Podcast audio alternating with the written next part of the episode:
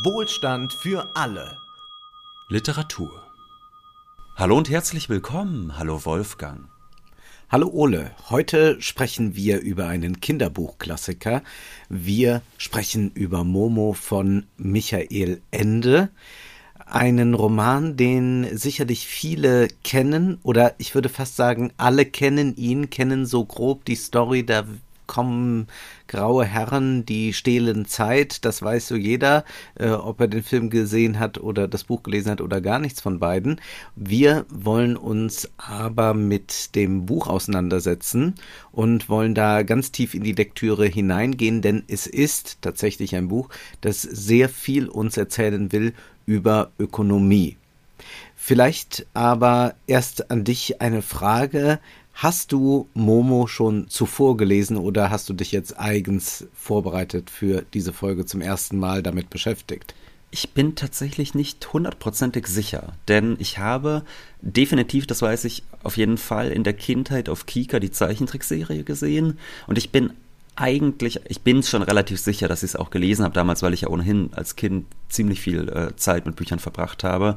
Aber es ist nicht alles ähm, hängen geblieben, sage ich mal. Von daher, ich bin da etwas unsicher. Da gibt es andere Kinderromane, bei denen ich ganz genau weiß, die habe ich hoch und runter gelesen. Und bei Michael Ende, glaube ich, war ich nur so halb. Wie ist es bei dir gewesen? Ich habe diesen Roman auch sehr viel später irgendwann gelesen, ähm, mit Anfang 20. Mhm aber nur weil mich das äh, schon damals ökonomisch interessiert hat und ich mich damals ein bisschen so mit Zeit äh, auseinandergesetzt habe. Es gab ja doch in den äh, vergangenen Jahren auch einige Essays zum Thema Zeit und Zeitverschwendung und da lag es nahe, sich mit Momo auseinanderzusetzen. Ich glaube, ich habe als Kind mal den Film gesehen, habe ihn aber nicht in besonders guter Erinnerung. Nun haben wir jedenfalls die Lektüre nochmal ergriffen, aber vielleicht magst du uns erst einmal ein bisschen etwas noch über diesen Autor sagen, Wolfgang. Es ist ja einer der wichtigsten Kinderbuchautoren überhaupt, den wir da vor uns haben. In der Tat, in 50 Sprachen wurden seine Werke übersetzt. 35 Millionen Mal sollen sich seine Bücher verkauft haben. Michael Ende ist sicherlich einer der erfolgreichsten Kinderbuchautoren überhaupt, besonders äh, wenn man auf den deutschsprachigen Raum blickt. Ende ist 1929 geboren, 1995 gestorben. Sein Vater war ein surrealistischer Künstler, der es dann bald unter den Nazis nicht leicht hatte. Seine Werke wurden zur entarteten Kunst gezählt. Ähm, man hat also sehr clandestin im äh, Dritten Reich sich verhalten. Michael Ende hat äh, dann ein Abitur gemacht, ist äh, dann später in äh, die Richtung Theater gegangen, hat sich da und dort umgetan, war auch als Filmkritiker tätig und hat dann den absoluten Durchbruch errungen durch sein Buch Jim Knopf und Lukas der Lokomotivführer. Das hat ihn ökonomisch befreit und hat ihn gleich sehr berühmt gemacht. Und äh, darauf folgten dann noch weitere sehr erfolgreiche Kinderbücher, zum Beispiel Momo und natürlich nicht zu vergessen die unendliche Geschichte.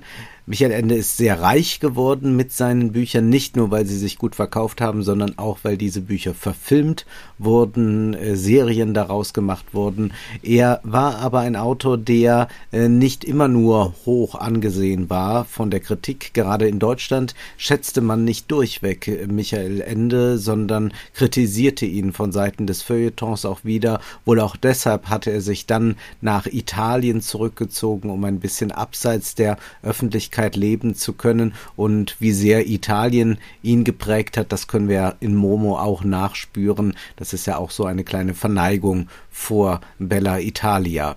Michael Ende ist ein Autor, der sich immer äh, sagte, ich bin politisch insofern, als ich äh, das Reich der Fantasie offen halten will. Er hat sich auch politisch engagiert in der Friedensbewegung und, das ist für uns äh, sehr entscheidend, er hat sich mit äh, Zinskritik auseinandergesetzt mit Silvio Gesell. Und Silvio Gesell haben wir in Folge 120 mal ausführlich gesprochen und seinen Vorschlag vom Schwundgeld. Darauf kommen wir vielleicht nachher noch mal kurz zu sprechen. Jedenfalls ist es ein Autor, der sein Werk auch immer politisch verstanden hat. Bevor ich nun auf die Handlung eingehe, wollen wir noch etwas Werbung in eigener Sache machen. Ähm, am 2. März nämlich, da sind wir in Frankfurt zusammen mit Jean-Philippe Kindler. Wir sprechen dort über sein Buch Scheiß auf Selfcare gibt mir Klassenkampf. Wir sprechen über äh, politisches, aber auch kulturelles, was in der Gegenwart interessant, äh, skurril, vielleicht auch schrecklich ist. Und wir können schon mal versprechen, wir werden sehr viel lachen. Wir haben jetzt eine Show bereits absolviert in Hannover, die, ich glaube, das kann man sagen, fantastisch war war. Wir haben jetzt eine ausverkaufte mhm. Show in Köln vor uns, eine ausverkaufte Show in Berlin auch dann später im Mai und wir freuen uns sehr nach Frankfurt zu kommen. Der Link dazu findet sich natürlich in der Beschreibung. Nun aber zurück zu Momo, einer der größten äh, Kinderbuchklassiker überhaupt, 73 erschienen, also knapp 50 Jahre alt. Und wir haben es hier mit einem Mädchen zu tun bei Momo, das an einem nicht näher benannten Ort lebt. Ja, man merkt irgendwie, das soll so ein bisschen italienisch angehaucht sein. Sie lebt da in der Ruine eines Amphitheaters, aber die Stadt ist nicht näher benannt und auch die Zeit ist nicht näher benannt. Momo hat eine entscheidende Gabe. Sie hat ein großes Talent, das kaum jemand, sonst hat eigentlich niemand hat, so gut wie sie, nämlich sie kann zuhören.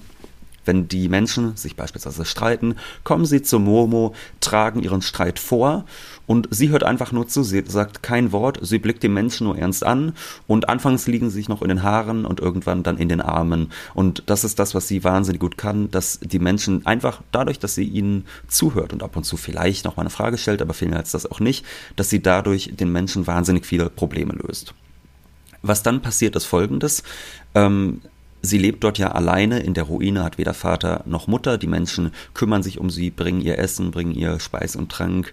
Und dann kommen aber die grauen Herren.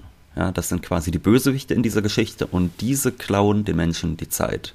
Sie gehen zu allen Erwachsenen und schlagen ihnen vor, sie könnten doch Zeit sparen. Ja, da gibt es dann ganz viele Tipps, an welchen Stellen des Lebens man Zeit sparen könnte. Man kann schneller und produktiver arbeiten, man kann weniger Freunde treffen, weniger mit den Kindern spielen. Alle solche Tipps geben die grauen Herren und sagen dann, ihr könnt die gesparte Zeit bei uns in der Bank anlegen und werdet darauf Zinsen bekommen. Ja, also du hast das schon gesagt, das ist ein zinskritischer Roman. Und das Interessante ist jetzt aber, dass es eigentlich nicht einfach nur eine Zinskritik ist, sondern es ist vor allem so, dass, ähm, wie soll ich sagen, die Menschen kriegen überhaupt nicht die Zeit dann am Ende verzinst zurück, sondern das ist eigentlich nur eine große Betrugsmasche, um den Leuten die Zeit zu stehlen. Also sie werden sie in Wahrheit nie wiedersehen. Und das ist das, was Momo dann bemerkt. Die Erwachsenen verhalten sich distanziert, sie sorgen dafür, dass die Kinder vom Spielen abgehalten werden. Sie selbst haben überhaupt keine Zeit mehr für ein nettes Gespräch. Und je weiter die Handlung voranschreitet, desto mehr bemerkt Momo, Momo, dass es an der Zeit ist, sich die gestohlene Zeit zurückzuholen von den grauen Männern und das ist dann ihre Mission, um die Menschen zu befreien, um den Menschen die gestohlene Zeit zurückzubringen. Momo ist also eine Figur, die die Fantasie entfachen kann bei anderen Menschen, die den Spieltrieb auslösen kann, dass äh, die Kinder vergnügt etwas tun, äh, dass aber auch Erwachsene plötzlich wieder das Spielerische in sich entdecken. Sie steht also für all das, was äh, verloren geht in der Erwachsenenwelt und was doch so wichtig ist. Das wäre jetzt erst einmal die ähm, sehr abstrakte Formulierung für das, was Momo ausmacht. Wir haben es also hier mit einer Figur zu tun, die äh, gar nicht so sehr einen eigenen Charakter hat, dass man sagt, ich will so sein wie Momo, sondern vielmehr ist Momo eine Projektionsfläche, äh, durch die man sich selbst dann besser erkennen kann, was man eigentlich will, was man eigentlich möchte. Und damit haben wir es äh, mit einem Roman zu tun, der äh, sehr stark ähm, ja mythisch vorgeht. Also wir haben äh, hier schon, du hast es äh, beschrieben, so eine äh, Zeit, bei der nicht gewiss gesagt werden kann, wann spielt eigentlich der Roman. Also diese Überzeitlichkeit, die da drin äh, liegt, die ist äh, ganz bewusst so gesetzt. Und dann haben wir noch andere Figuren, die dort auftauchen, die äh, zum einen äh, so die alltägliche Welt äh, uns äh, darstellen, so ein bisschen verwunschen, ein bisschen äh, vielleicht ähm, kindgerecht. Also da ist äh, Beppo Straßenkehrer, äh, da ist äh, Gigi, der äh, wunderbare Geschichten erzählen kann, die Menschen unterhalten kann. Äh, wir haben einen Friseur, wir haben einen Restaurantbesitzer mit seiner Frau. Und dann gibt es aber noch eine andere äh, mythische Sphäre, nämlich äh, die von Hora und äh, seiner Schildkröte Cassiopeia. Und da merken wir schon an den Namen, dass die also äh, entrückt sind dem, äh, was äh, das Alltägliche ausmacht. Und äh, mit Hora haben wir natürlich auch äh, schon einen Verweis darauf, hier geht es um die Stunde. Was ich erst interessant fand, war, also ich habe das ja wahnsinnig lange nicht gelesen. Also wenn ich es gelesen habe, ist es ja wahrscheinlich so, sagen wir mal, 17, 18 Jahre her, könnte ich mir vorstellen. Mhm. Und was ich interessant fand, ist zuerst einmal, wie langsam dieser Roman eigentlich ist. Also es ist ein Roman, der ja, ja ein durchaus politisches oder politökonomisches Programm hat. Also es ist eine Kritik daran, dass die Menschen immer ökonomischer sein wollen, immer mehr Zeit einsparen wollen und dass ihnen dadurch das, was eigentlich das Leben erst lebenswert macht, nämlich mit Freunden Sachen zu machen, ähm, sich bei der Arbeit vielleicht auch mal Zeit lassen, damit diese dafür umso besser vonstatten geht, all diese Dinge, das wird quasi kritisiert und das ist auch das Programm des Romans. Er ist sehr, sehr langsam erzählt. Ich finde fast schon etwas behäbig. Also man äh, hat so mhm. eine Exposition, die unglaublich unglaublich lange dauert und wo äh, so ganz explizit klar gemacht wird, ja, hier ist Momo und Momo ist so toll, weil sie zuhören kann. Und dann wird über viele Seiten beschrieben, ja, äh, da kommen zwei äh, Streithähne zu ihr und kriegen sich dann aber am Ende auch wieder ein oder dann wird beschrieben, ja, Momo äh, regt die Kinder toll zum Spielen an und dann wird über, weiß nicht, 15, 20 Seiten beschrieben, wie die da spielen und wie sie sich einen großen Sturm vorstellen äh, und sich da immer weiter hineinsteigern.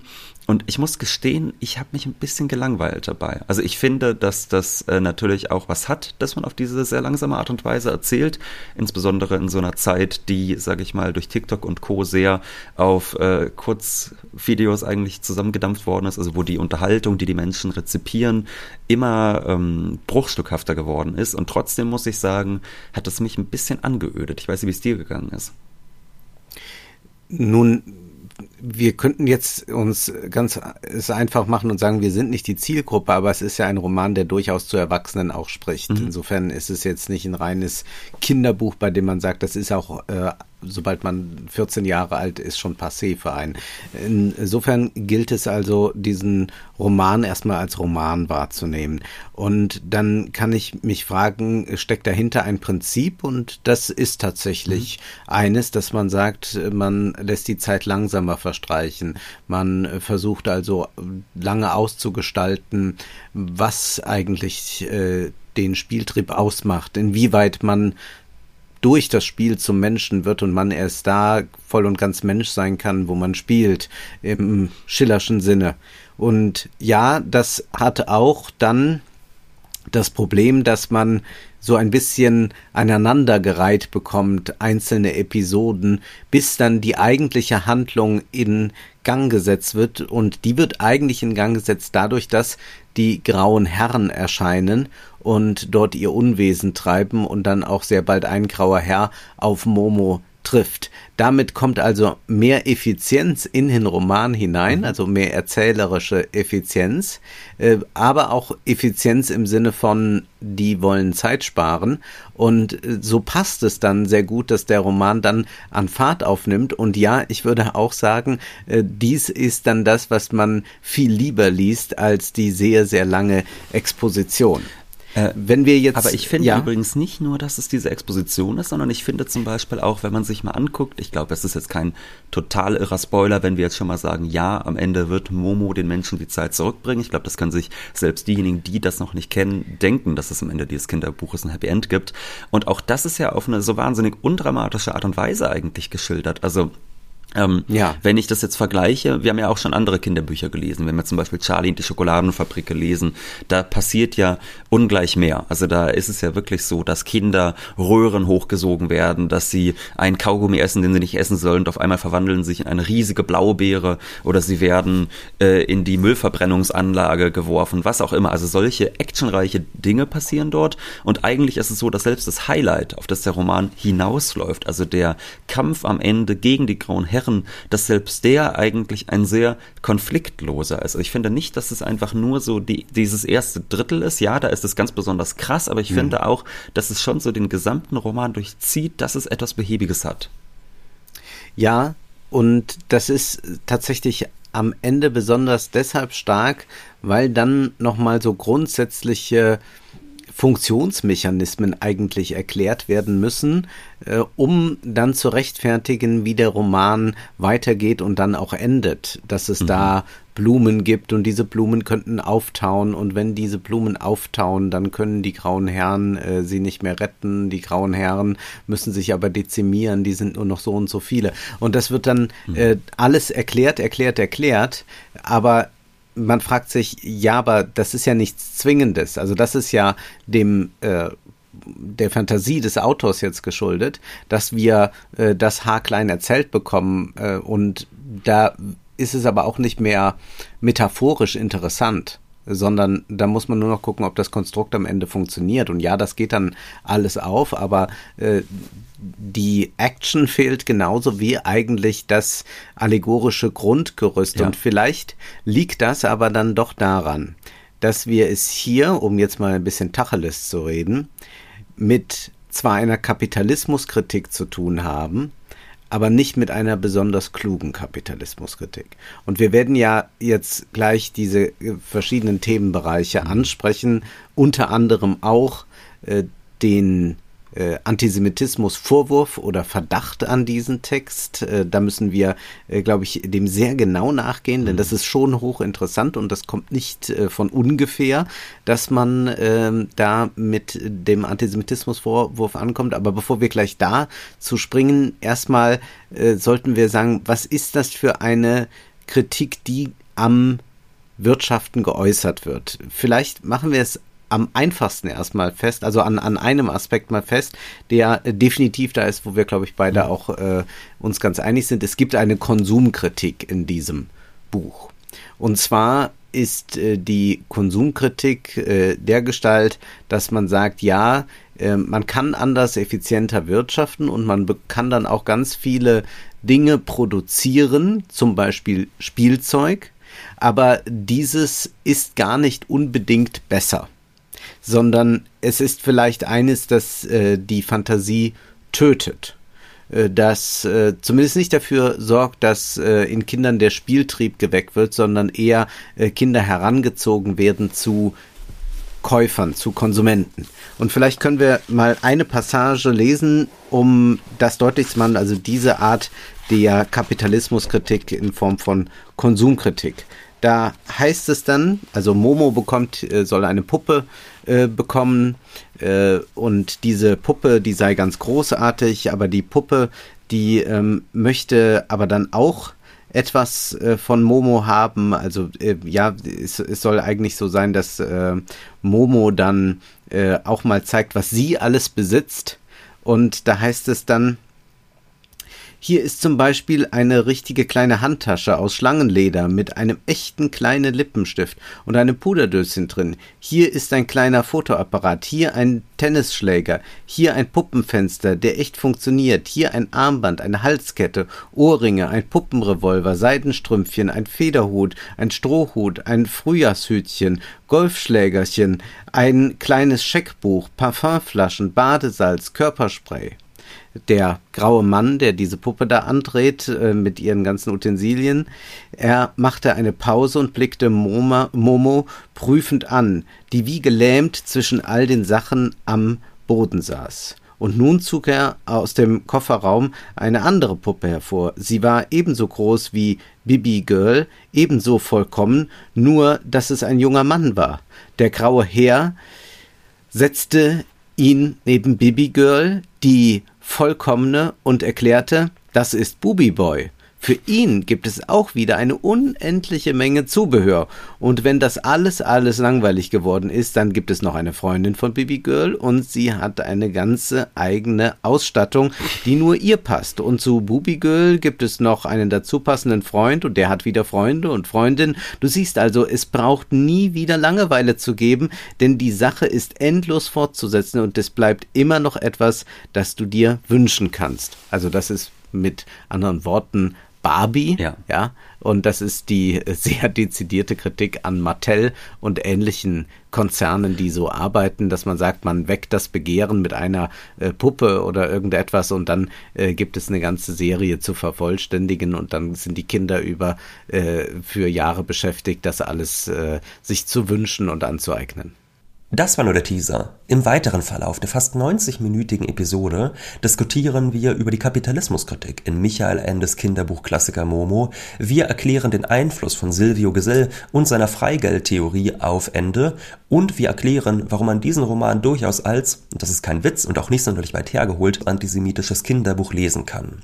Wer sich also ein bisschen die Kindheit zerstören lassen möchte, der kann jetzt hinter die Paywall kommen. Bei Patreon und Steady findet ihr die gesamte Episode. Die Links sind wie immer in der Beschreibung zu finden. Vielen Dank für eure Unterstützung.